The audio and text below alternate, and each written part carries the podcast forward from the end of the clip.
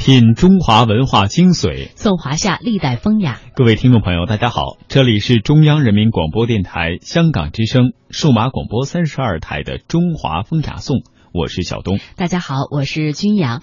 在今天的节目当中呢，我们将带大家走进呃一件非常古老的乐器，就是琵琶。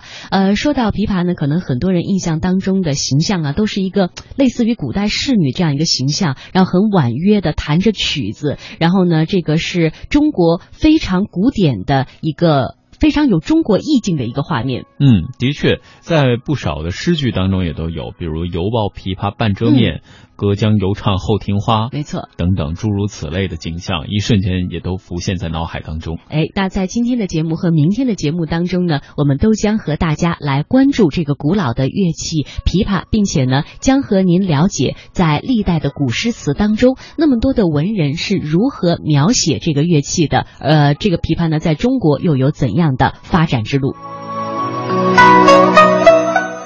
首先，我们要和您了解的，呃，这一个词呢，是北宋著名词人晏几道写的《临江仙》。我们从中能够感受得到，古代的文人是多爱这样古乐器。在《临江仙》当中，他这样写道：“梦后楼台高锁，酒醒帘幕低垂。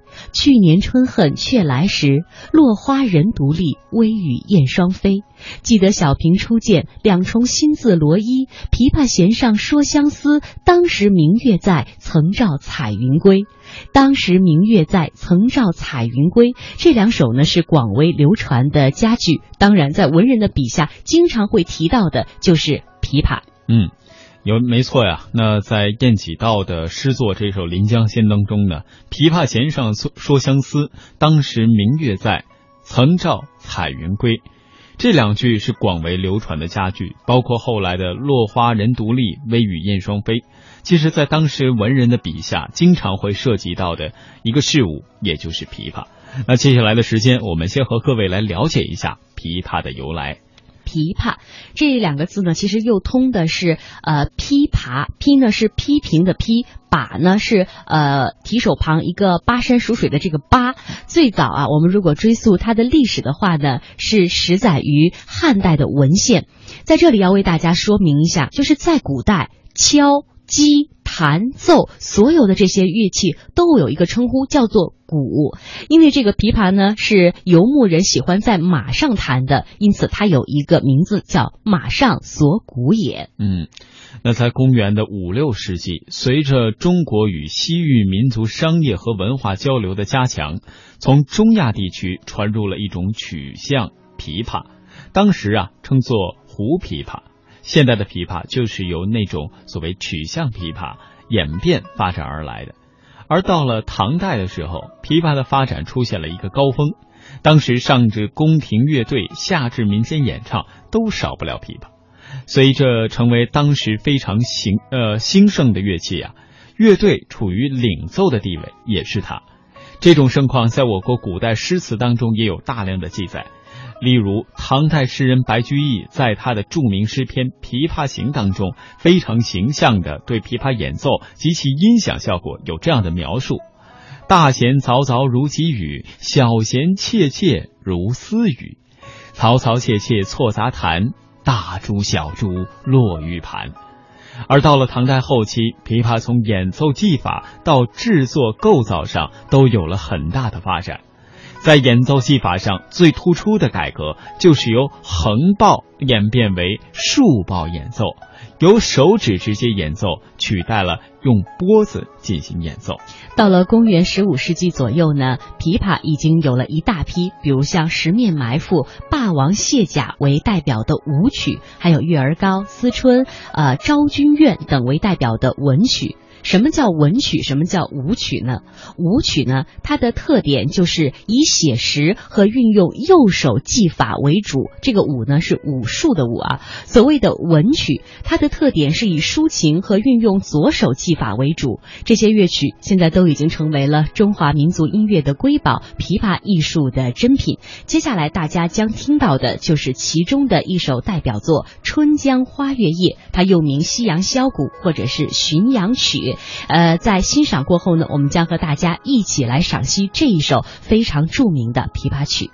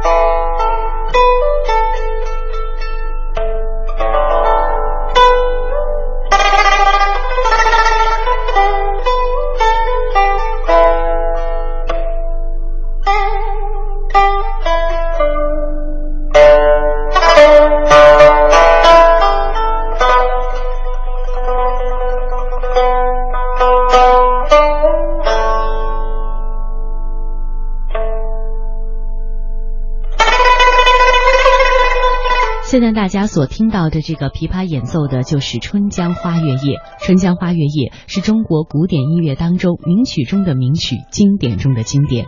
这是一首典雅优美的抒情乐曲。它宛如一幅山水画卷，把春天静谧的夜晚，月亮在东山升起，小舟在江面荡漾，花影在西岸轻轻摇曳的大自然迷人的景象，一幕幕的展现在我们眼前。乐曲通过婉转质朴的旋律、流畅多变的节奏、巧妙细腻的配乐、丝丝入扣的演奏，形象地描绘了月夜春江的迷人景色，尽情地赞颂江南水乡的风姿意态。嗯。那这一篇曲子呢，就像一幅工笔精细、色彩柔和、清丽淡雅的山水长卷，引人入胜。这首曲子啊，扩展为十段，分别为：一、夕阳箫鼓；二、花蕊散回风；三、关山林雀跃；四、临水斜阳；五、风笛秋声；六、巫峡千寻；七、箫声红树里；八。临江晚眺，九渔舟唱晚和十夕阳影里忆归舟，各分段的标题是回风、雀跃、临水、登山、笑嚷、晚眺、归舟。春江花月夜意境优美，乐曲结构严密，旋律古朴典雅，节奏比较平稳舒展。用含蓄的手法表现了深远的意境，具有较强的艺术感染力。这首曲子主要的旋律尽管有多种的变化，新的因素层出不穷，但每一段的结尾都采用同一乐曲出现，听起来十分的和谐。在民间音乐中，这种手法叫换头合尾，能从各个不同的角度揭示乐曲的意境，深化音乐表现的内容。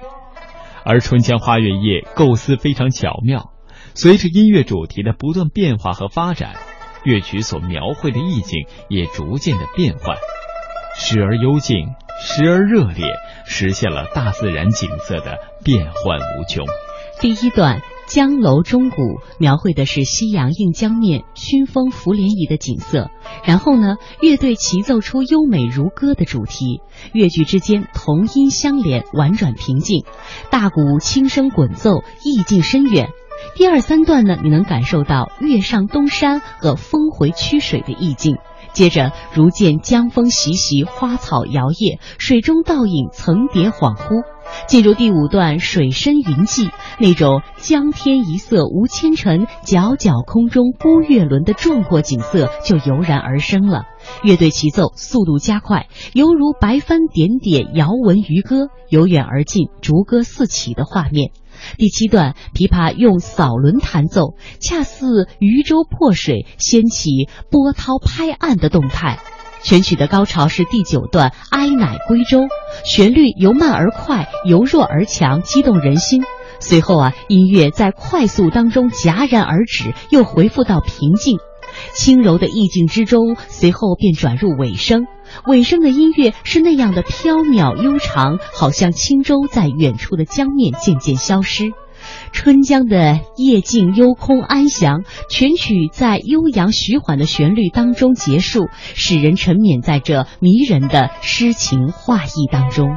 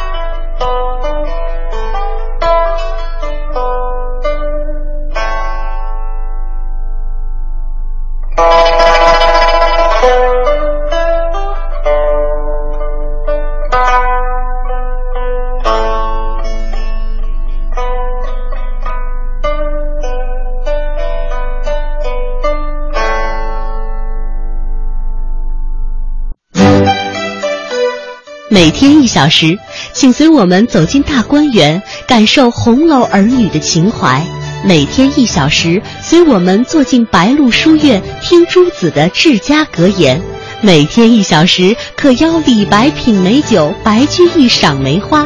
今天这一小时，你来了吗？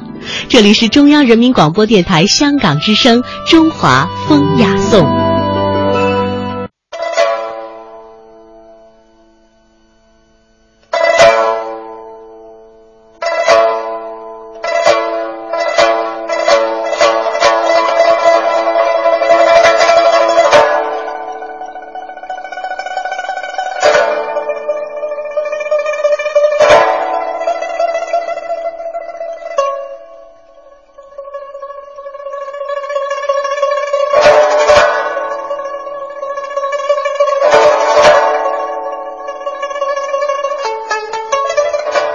各位听众朋友，相信您已经听到了，此时此刻这首曲子也是非常经典的一首琵琶曲，它的名字是《十面埋伏》，那也是一首大型的琵琶曲，堪称经典中的经典。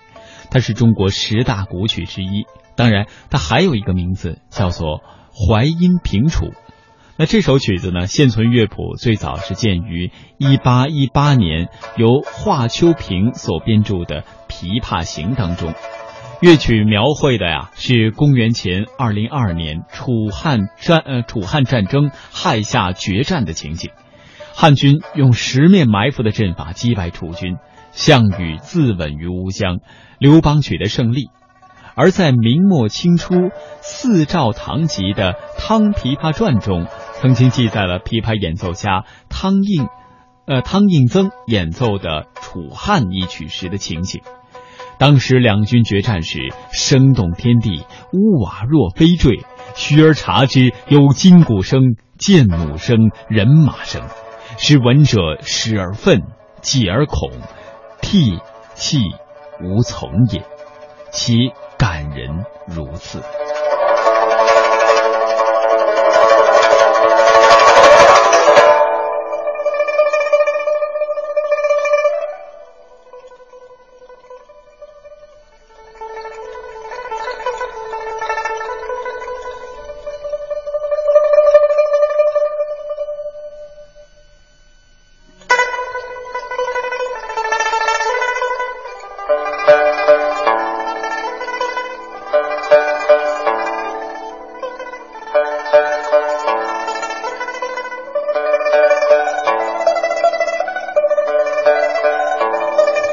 除了刚才我们为大家介绍的两首非常著名的琵琶曲以外，一位呃一首呢是我们刚才提到的《春江花月夜》，还有一首是刚刚听到的《十面埋伏》，另外一首也非常的有名，那就是《昭君出塞》了。接下来呢，我们将为您介绍一下王昭君与琵琶的故事。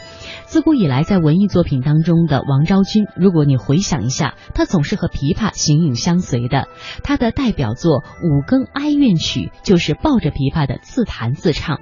这五更哀怨曲写的是什么呢？在这里为大家讲述一下。他一共写了五更天哈，一更天最心伤，爹娘爱我如珍宝，在家何乐事难寻。如今样样有，珍珠已新罗，羊羔美酒享不尽，一起家乡泪满襟。二更里细思量，忍抛青丝三千里。爹娘年迈靠何人？宫中无音讯，日夜想昭君。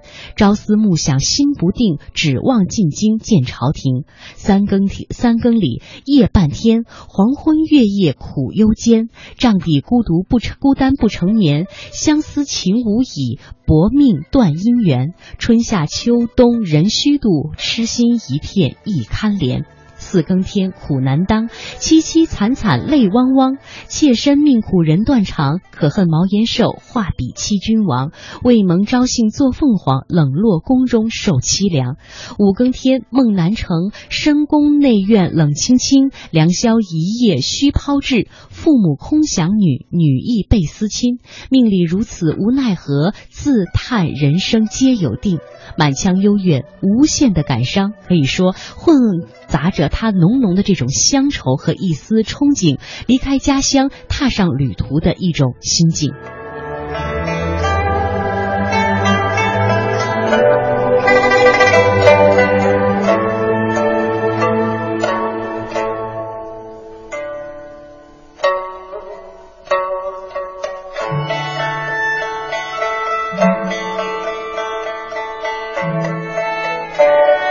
接下来我们还将为您介绍一位著名的诗人，他和琵琶之间的故事。他是因为这个琵琶，让自己的人生道路在一段时间之内平步青云。他就是王维。嗯，唐代的王维呢，他不但是著名的诗人和画家，还是个懂音律的行家。据说他看到一幅奏乐图，就能使出画上乐工正在奏的《女霓裳羽衣舞》第三段第一拍。他还因会弹琵琶而中了状元。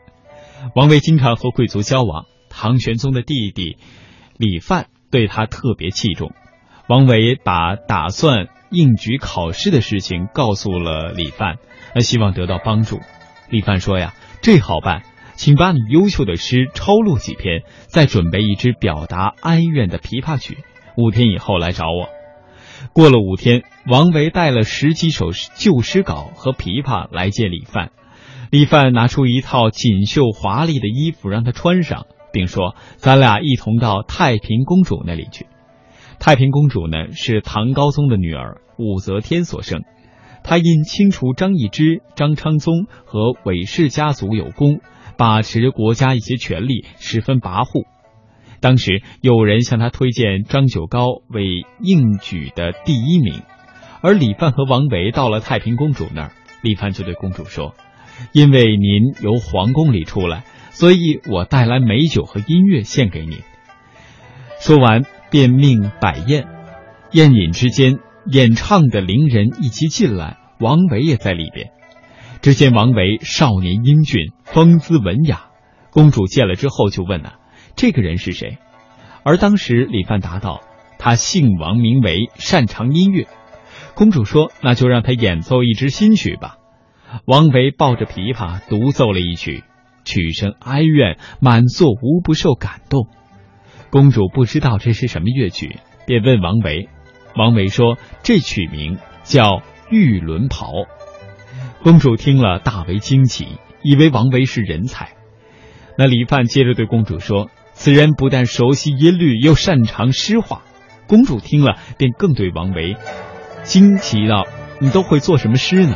王维把怀中的诗卷拿出来，献给了公主。